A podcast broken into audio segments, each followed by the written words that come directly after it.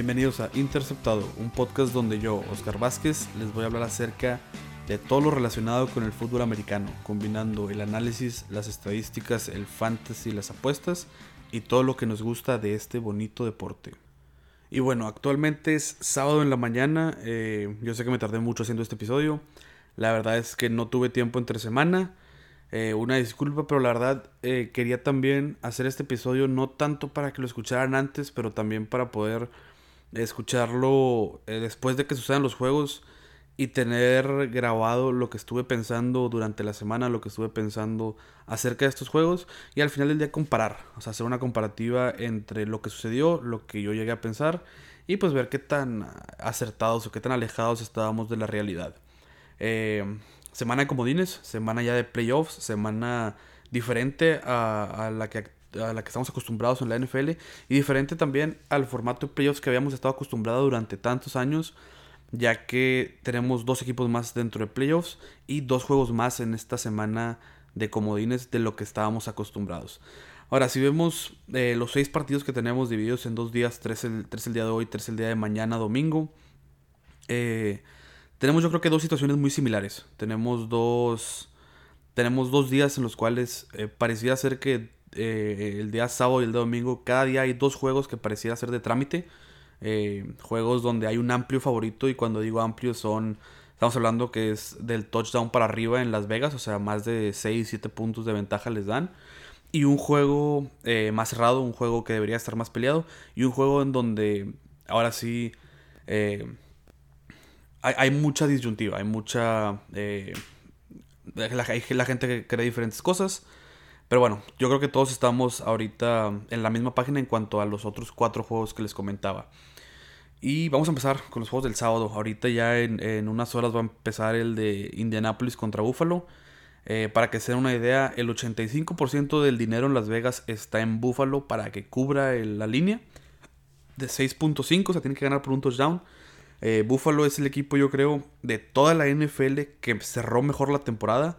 Eh, ¿Por qué? Porque no solamente cerraron eh, ganando, que son seis juegos seguidos, y seis juegos seguidos desde que perdieron contra Arizona.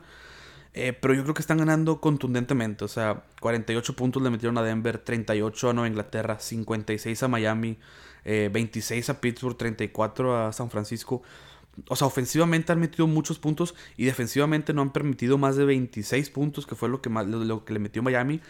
Entonces, eh, volvemos, tenemos esa idea de lo que es Buffalo y de que van a meter puntos y de que van a... deberían de ganar este juego sin mayor problema. Indianapolis, por su parte, eh, viene...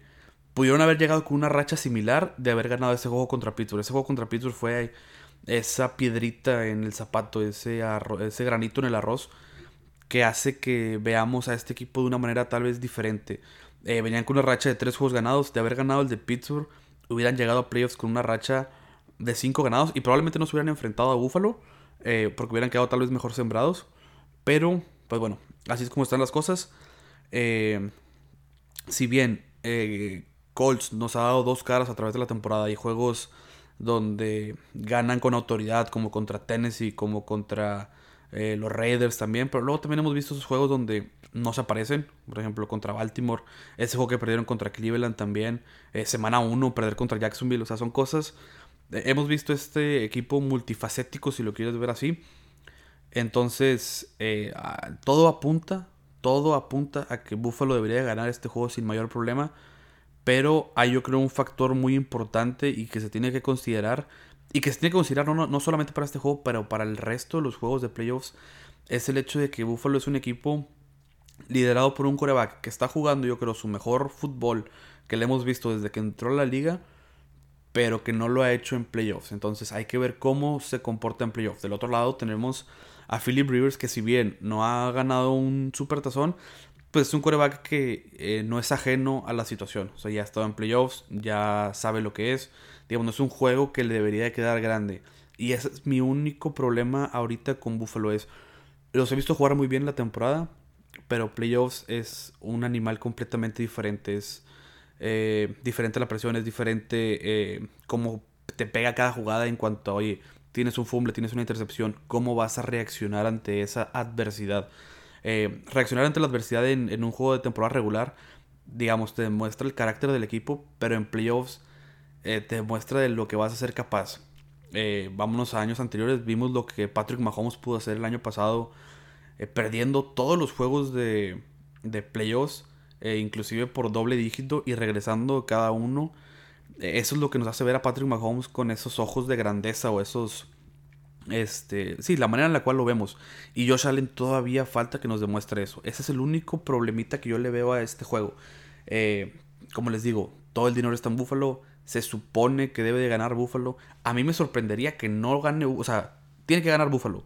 Pero eh, al mismo tiempo creo que es ese juego donde. Oye, no se ha hablado absolutamente nada de Indianapolis. No se ha hablado de lo bien que ha corrido Jonathan Taylor. No se ha hablado de cuerpo joven de receptores que tiene. No se ha hablado de Philip Rivers. No se ha hablado de la defensa, que es de las más sólidas en la NFL. Entonces, eh, hay calladitos, calladitos podrían representar un verdadero problema para, eh, para Buffalo. Y tomar en cuenta que independientemente que gane Buffalo, puede, o sea, el juego tan físico que juega Indianapolis le puede costar a la larga a Buffalo. Algo que no le, que no le va a suceder a Kansas porque tienen semana de descanso. Entonces, nada más para tomarlo en cuenta. Por eso les digo, yo creo que puede ser un juego bastante tramposillo si lo quieres ver así. Porque nadie está hablando de, de, de Indianapolis. Y es un equipo que al final del día se va a preparar y, se va a plantar para intentar imponer su estilo de juego. Ahora, el segundo juego que tenemos el día de hoy, el de Rams contra Seattle. Eh, Seattle favorito por 3.5 puntos. Eh, los Rams han tenido este problema con Jared Goff que también va a poder jugar, qué tan mal. Sabemos que el juego pasado no pudo jugar debido a una lesión que tuvo en la mano. Eh, ¿Qué versión vamos a ver de él? No estoy seguro, pero el mismo, el mismo problema podemos ver del otro lado. Seattle. Seattle empezó la temporada como una ofensiva poderosa y una muy mala defensa y ha cerrado de la manera contraria. Una ofensiva bastante pobre y una defensa que ha ido mejorando sustancialmente. Ahora, eh, ¿qué problemas ha habido? No estoy 100% seguro. ¿Por qué? Porque pareciera ser que Seattle cada vez está más... Eh, tiene, ha tenido más, más jugadores. ¿A qué voy? Eh, durante el principio de temporada tuvieron muchas lesiones. Sus corredores estuvieron lesionados. Tuvieron varios lineros ofensivos lesionados. Pero pareciera ser que, en cuanto estos jugadores han ido regresando, la ofensiva eh, ha dado un pasito hacia atrás. Dickie Metcalf, la primera mitad de temporada descomunal, de lo mejor que vimos en la NFL. Y estas últimas cuatro semanas no ha atrapado un pase de más de 20 yardas. Ahora, eso será bronca del coordinador ofensivo, será bronca de ejecución de Russell Wilson, de, de DK Metcalf. Yo creo que no hay un solo eh, villano en esta historia. Yo creo que es una conjunción o, o, son varios factores los que se tienen que tomar en cuenta. Pero lo que sí no podemos negar es que si Seattle llega a tener ritmo ofensivamente, se convierte en uno de los contendientes por parte de la Nacional, ya que la defensa vemos que cada vez eh, comienza a parar más. Y si vemos a ese, como les digo, a ese Seattle ofensivo de la primera mitad de temporada, se van a convertir en un problema para, el resto de la liga. Ahora, eh, en, o sea, con los Rams tampoco podemos decir, oye, van a perder, ya están descalificados. Les digo, este es el juego más cerrado, o que se ve más cerrado en papel el día de hoy. Eh, el único problema que yo veo es eh, el coreback. O sea, no estoy seguro de que Jared Goff vamos a tener. Y más por el hecho de que hay que tomar en cuenta, no jugó la semana pasada por la lesión. Eh, ¿Cómo va a llegar? ¿Va, ¿Se va a poder desenvolver? ¿No se va a poder desenvolver? Ese es el problema. yo sigo creyendo que Seattle debería de ganar este juego. Al final del día es un juego divisional. O sea, ambos equipos están en la misma división. Se conocen. entienden el estilo de juego del otro. Entonces Debería ser el, más, el juego más cerrado del día de hoy. Pero de todos modos esperaría que Seattle se lleve la victoria. Ahora, siguiente partido, el de Tampa Bay contra Washington. Aquí hay muchísimas cosas que podemos analizar. La primera es, eh, Tom Brady no está acostumbrado a jugar en Wildcard porque todas las veces que jugó playoffs en Patriotas fueron pasando eh, ya sea como primero o segundo lugar. Entonces está acostumbrado a jugar desde los duelos divisionales en delante. Ahora, eh, siguen siendo favoritos. Son favoritos por 9 puntos actualmente. La línea se ha movido bastante. Y se ha movido bastante, ¿por qué? Porque les estoy diciendo, hoy en la mañana, o sea, sabadito, empieza la incertidumbre. ¿Va a jugar Alex Smith o no va a jugar Alex Smith? Eh, cuando juega Alex Smith, el equipo de Washington es sumamente diferente a cuando no juega. Cuando juega Alex Smith tiene un récord de 5 ganados, 1 perdido. Cuando no juega Alex Smith tiene un récord perdedor. Entonces, eh, es algo que tenemos que tomar en cuenta. Si bien los números de Alex Smith no son sorprendentes, tiene más intercepciones que touchdowns, pero al final del día son efectivos. ¿A qué voy? Ganan. O sea, eh, tu quarterback puede que no tenga los mejores números, pero mientras gane, eso es lo que importa en la, en la NFL. Eh, ahí les va otro dato interesante. La última vez que un equipo con récord perdedor ganó un partido de playoffs fue un equipo, fueron las Panteras de Carolina, de Carolina, perdón, y fue un equipo coachado por, por el coach Ron Rivera, que es actualmente el coach de Washington. Y el equipo al que le ganaron fue Arizona. Y fue un coach coachado, fue un coach, fue un equipo coachado por Bruce Arians. Entonces, eh, pues ahí podría ser una similitud. Bueno, es una similitud. Y se podría volver a dar el caso de que otra vez un equipo con récord perdedor como Washington le gane a un equipo coachado por, por Bruce Arians en Tampa Bay. Eh, ¿Qué es lo que yo creo que va a marcar este juego? Que también pueda eh, la línea ofensiva de Tampa cuidar a Tom Brady. Eh, el frente 4 que tiene Washington es yo creo que el mejor frente de, la liga, uno de los mejores. Eh, aplican presión solamente con cuatro jugadores, entonces va a haber que poner mucha atención en cómo cuidan a Tom Brady. Van a poder cuidarlo con solamente los cinco linieros y va a haber cinco jugadores, digamos, cinco receptores, corredores, tight que salgan por pase, o vas a tener que dejar a corredores y de, de para cuidar a Tom Brady, o sea, de protección. Eh, eso va a ser de suma importancia, ¿por qué? Porque te amplía o te reduce tu game plan ofensivo. Tom Brady, ¿qué tantas armas vas a poder tener en el campo? ¿Vas a poder tener a 3? ¿Vas a poder tener a 5? ¿Sí? Eso yo creo que va a marcar la pauta. Ahora, ¿qué problema le veo? Si en este juego Tampa Bay se llega a ir arriba por 10 puntos, 14 puntos, veo muy difícil que Washington regrese. Independientemente de que la defensa de Tampa Bay no sea de las mejores de la liga y se vea endeble eh, en ciertas partes, yo creo que el poder ofensivo de Washington no es lo suficientemente bueno como para poder regresar de un déficit, como les digo, de doble dígito. He ahí porque la línea ha cambiado tanto y porque la línea está ahorita ya en 9-10 puntos. Eh, debería de ser un juego donde Tom Brady, eh, digamos, no necesariamente se va a lucir, no necesariamente va a tener 4 o 5 anotaciones, pero debería ser un juego donde nos demuestre el por qué es uno de los mejores jugadores en la historia de la NFL. Ya que actualmente tiene las armas. Tiene las armas ofensivas que no había tenido en, en Patriotas. Te estoy hablando desde que tuvo a Randy Moss, a Wes Welker, eh, Gronkowski, eh, el ya fallecido Aaron Hernández. Entonces, pues bueno, yo de todos modos, con todo y, o sea, con todo, y todo, sigo creyendo que Tampa Bay eh, debería de ganar. ¿Qué juego de estos tres es el que veo más peligroso? Como les digo, el de Buffalo. O sea, nadie está hablando nada absolutamente de Colts. Nadie les está dando una mísera oportunidad. Y muchas veces en playoffs, cuando esto sucede, eh, ese equipo eh, se motiva de alguna manera y suelen ser juegos mucho más peleados de lo que estamos acostumbrados, o sea, de lo que pensaríamos, si lo quieres ver así. Pero bueno, eh, ultimátum del día sábado. Debe de ganar Buffalo, debe de ganar Seattle, debe de ganar Tampa. ¿Ok? ¿Qué juego veo más peligroso? El de Buffalo. O sea, Indianapolis no me sorprendería, la verdad, que le hagan un buen juego y que se le, termine complicando a Josh Allen. Y como les digo, como no hemos visto a Josh Allen en playoffs, no estoy 100% seguro de cómo se va a desenvolver. Ahora vamos a los juegos del domingo. Juegos del domingo. Eh, igual que el sábado, tenemos dos juegos que pareciera que son de trámite y un juego eh, que se complica bastante. Eh, tenemos el primerito, es el difícil, es el que, si lo quieres ver así, vamos a... El, que va a generar chispas y es el de Titanes contra Baltimore. Es la cuarta vez, creo que la cuarta vez o la quinta vez seguida que se enfrentan esos equipos en playoffs. O sea, te estoy hablando que son equipos que últimamente han estado chocando en estas instancias. Eh, es la quinta, es la quinta vez. Ya, ya, lo, ya lo revisé. Es la quinta vez seguida que van a jugar Titanes contra Baltimore. Y ojo, las últimas cuatro veces, o sea, las cuatro veces que ha sucedido, en todas el equipo visitante gana. ¿Ok? O sea, no necesariamente es el favorito, pero el visitante. ¿Quién visita eh, en este partido? Visita Baltimore.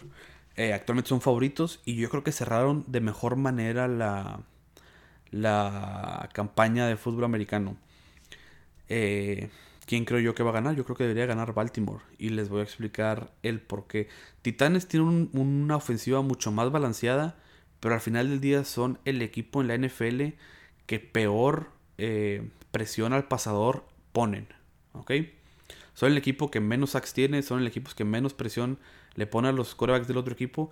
Y eso es de suma importancia. ¿Por qué? Porque del otro lado tenemos a Lamar Jackson. Y si a Lamar Jackson no lo puedes contener dentro de la bolsa de protección, eh, es muy difícil pararlo. Si Lamar Jackson puede tener la movilidad que quiere atrás de la bolsa de protección y ya decidir el, oye, voy a tirar la bola, voy a correr, se les va a complicar mucho las cosas. Eh, hay que ver que lo que sucedió el año pasado, sí, fue, fue una sorpresa importante. O sea, el que Tennessee le haya ganado a Baltimore, yo creo que nadie de nosotros lo esperaba. Pero este año yo creo que las cosas son diferentes. Llegan de diferente manera los equipos. Baltimore ya conoció la derrota, ya saben lo que es, eh, digamos, no han tenido una, temporada tan buena como la que tuvieron el año pasado. Pero yo creo que en la NFL y en, eh, en los otros niveles de fútbol americano y en la vida en general, la derrota es uno de los mejores maestros. Entonces, yo creo que esos cinco partidos que perdió Baltimore eh, le, ayudaron a madurar a Lamar Jackson, al coach, al equipo en general y los vuelve un equipo más eh, competitivo y más difícil de vencer. ¿Qué creo que va a pasar en este juego? La, línea está en 54 puntos. Veo a las dos defensivas eh, no en su mejor momento, pero sí creo que tiene una ventaja la de Baltimore, sí creo que es una mejor defensiva. Y veo muy difícil que puedan parar. Que puedan parar eh, el ataque terrestre que tiene Baltimore. Entonces yo esperaría que Baltimore gane ese juego. Eh, siguiente partido, Chicago contra los Saints. Eh, los Saints son favoritos casi por 10 puntos. Chicago pareciera ser ese equipo que ha tenido tres temporadas en una sola temporada. O sea, les estoy hablando de que pasan con récord de 8-8. Pero hay que recordar que tuvieron, que ganaron 5 de sus primeros 6 juegos. Luego perdieron 5 juegos al hilo y luego ganaron tres seguidos y al final perdieron contra Green Bay. Pero les digo, o sea, tuvieron un muy buen inicio de temporada. Desastroso mitad de temporada, o sea, perder seis partidos seguidos. Yo creo que eh, tendría que remeterme a ver las estadísticas, pero creo que son el único equipo en la historia de la NFL que ha pasado a playoffs después de perder seis juegos seguidos en algún momento de la temporada.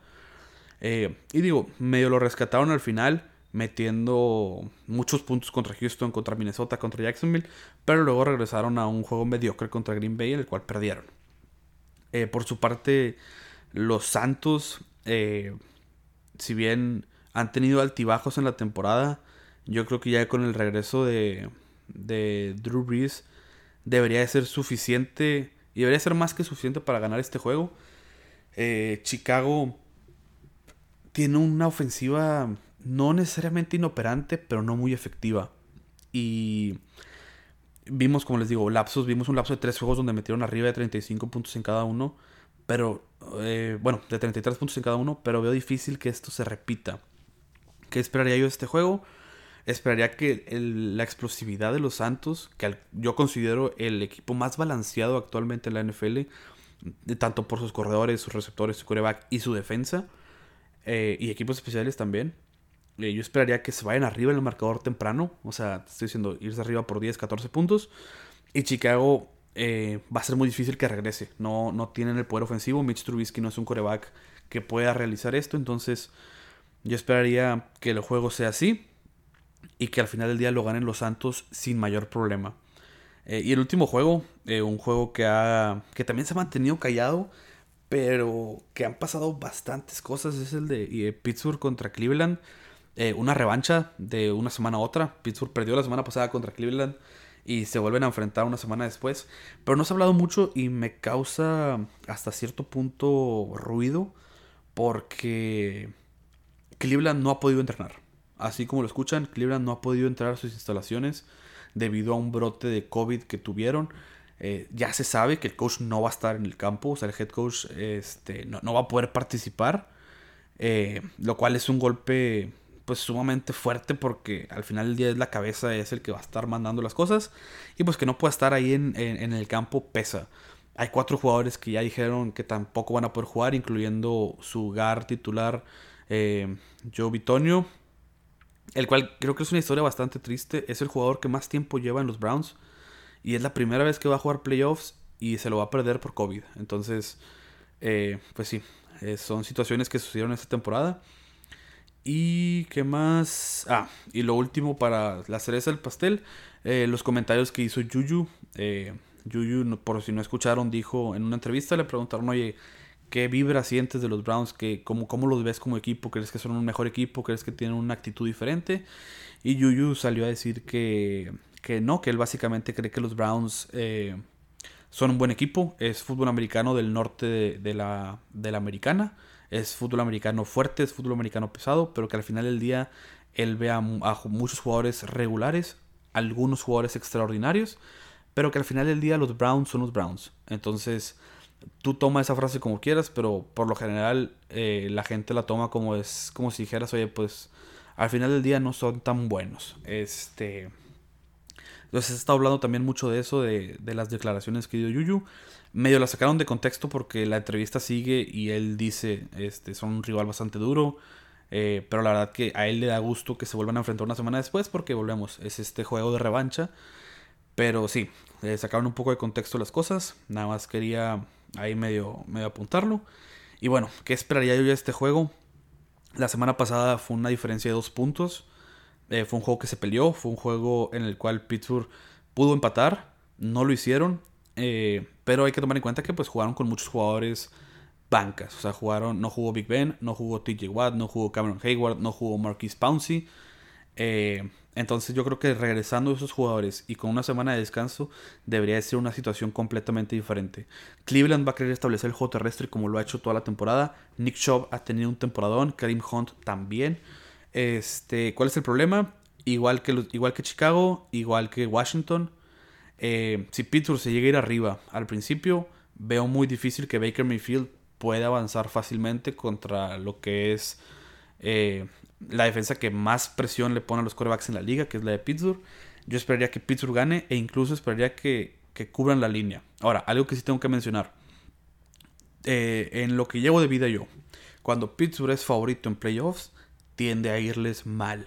¿Por qué? No tengo idea. Pero cuando Pittsburgh es favorito, tiende a irles mal.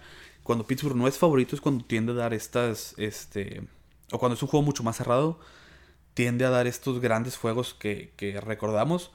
Pero eh, últimamente en playoffs Pittsburgh ha quedado de ver. Perder contra Jacksonville hace unos años, eh, perder contra Denver en Denver hace unos años, o sea, les digo, ha tenido eh, varios infortunios Pittsburgh.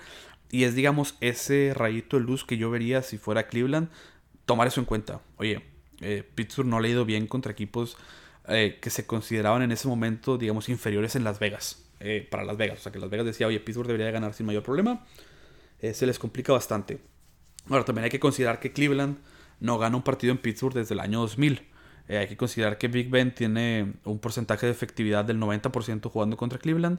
Entonces, pues sí, por eso las expectativas de que este juego sea eh, solamente para un lado, que Pittsburgh se lo lleve sin mayor problema. Eh, pero bueno, todo puede suceder. ¿Qué juego yo veo aquí más complicado? A diferencia de los juegos del sábado, yo creo que aquí veo más difícil que haya una sorpresa. Claro, se pueden dar. Y... No, o sea, bueno, en este caso yo creo que el domingo sí me sorprendería si hay una sorpresa. Yo creo que Baltimore debería ganar, yo creo que Pittsburgh debería ganar y yo creo que los Saints deberían hacer lo propio para seguir con vida eh, aquí. Ahora, eh, ya que hablamos de los juegos per se, me gustaría que hablar de una diferencia eh, abismal que hay en cuanto a los corebacks actualmente en playoffs. Si vemos del lado de la nacional, vemos muchos corebacks que ya han participado en, Super Bowls e incluso que ya los han ganado. Tenemos este en Seattle Russell Wilson ya es campeón de Super Bowl. Jared Goff ya ha jugado Super Bowl. Eh, Tom Brady ni se diga. Eh, eh, Drew Brees también. Tenemos cuatro corebacks y Aaron Rodgers, cinco corebacks que ya han jugado Super Bowls. Y por su parte tenemos a Mitch Trubisky y a Alex Smith, que no estamos seguros si va a jugar, pero tenemos esos corebacks. Del lado de la americana tenemos eh, algo muy diferente. Tenemos corebacks muy jóvenes, tenemos corebacks que apenas van para arriba y tenemos corebacks que solamente, tenemos solamente dos corebacks que han jugado Super Bowls. tenemos a, a, Big Ben por parte de Pittsburgh y tenemos a Patrick Mahomes. Pero tenemos a gente, digamos, ya con sus años como Philip Rivers. Y tenemos a mucho joven. Tenemos a, a pues, Mahomes, que ya sabemos que, ha jugado Super Bowl. Tenemos a Lamar Jackson. Tenemos a Baker Mayfield y tenemos a Josh Allen. Eh, tres jugadores del mismo, del mismo, de la misma camada del draft que han ido mejorando su juego y que va a ser interesante ver cómo, eh, pues bueno, cada vez se les va a exigir más porque todos los otros quarterbacks que les había mencionado, digamos, es su última oportunidad o una de sus últimas oportunidades para quedar campeón, pero estos quarterbacks apenas van empezando. Eh, a veces, yo, yo, diría que es hasta injusto a veces pedirles que respondan tan rápido. hay que recordar, oye, Peyton Manning, récord de 0-3 en sus primeros tres juegos de playoffs. ¿Sí? Lamar Jackson creo que va a 0-2. Eh, entonces, o sea, aguántenlo, tiene 24 años, ¿sí? O sea, apenas va empezando su carrera y, esperaríamos que cada vez vaya mejorando más. Lo mismo con Baker Mayfield, lo mismo con Josh Allen. Por eso mismo les decía el comentario de Buffalo, oye, ¿por qué creo que es un poquito más complicado de lo que parece?